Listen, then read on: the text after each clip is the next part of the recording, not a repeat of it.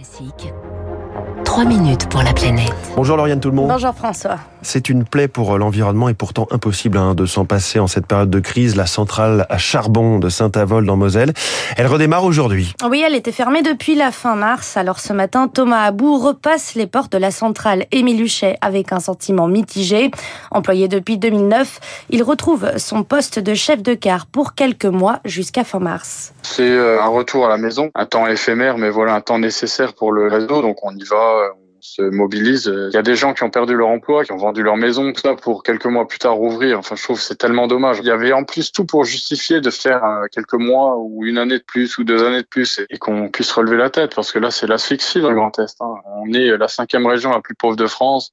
Je pense qu'il y avait une autre façon de faire. Voilà, c'est dommage. L'arrêt total de la centrale était trop hâtif, abonde le syndicaliste FO Jean-Pierre Dame. Il aurait fallu la mettre en réserve, garder nos salariés sur place, entretenir l'outil, et comme on savait qu'on allait redémarrer, eh ben, on pouvait redémarrer sans tous les problèmes qu'on a connus, recruter du personnel, réapprovisionner le charbon enfin, euh, à la sauvette.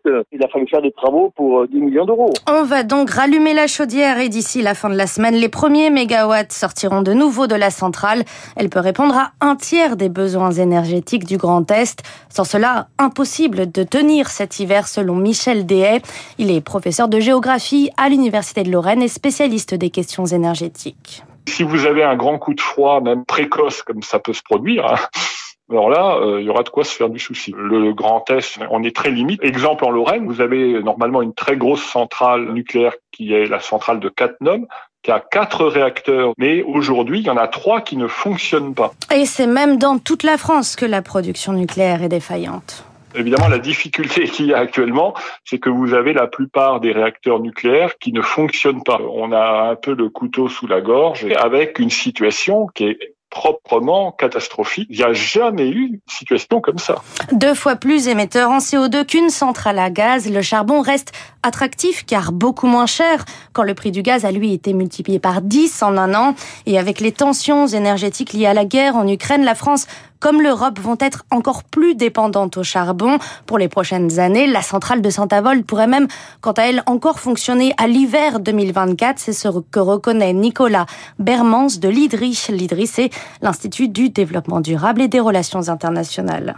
Même si on a un retour des centrales nucléaires, il est possible qu'en raison de la situation critique sur l'approvisionnement en gaz de l'Europe, qui va se prolonger certainement encore l'hiver prochain. Donc c'est possible que ça se prolonge. Néanmoins, il y a quand même un plan de sortie du gaz russe qui a été mis sur la table par l'Union européenne et pour l'instant, on est en train de faire un détour sur une trajectoire. On garde la perspective de long terme qui est la perspective de décarbonation du système énergétique. Objectif de l'Europe, diminuer de moitié ses émissions de CO2 d'ici 2030, ce qui présage la fin, a priori définitive cette fois-ci, des centrales à charbon. La centrale de Saint-Avold devrait quant à elle se reconvertir dans l'hydrogène et la biomasse. Euh, a priori définitive, tout est dans le a priori, puisqu'on voit que parfois les crises arrivent et on change un petit peu d'avis. Merci beaucoup Lauriane tout le monde.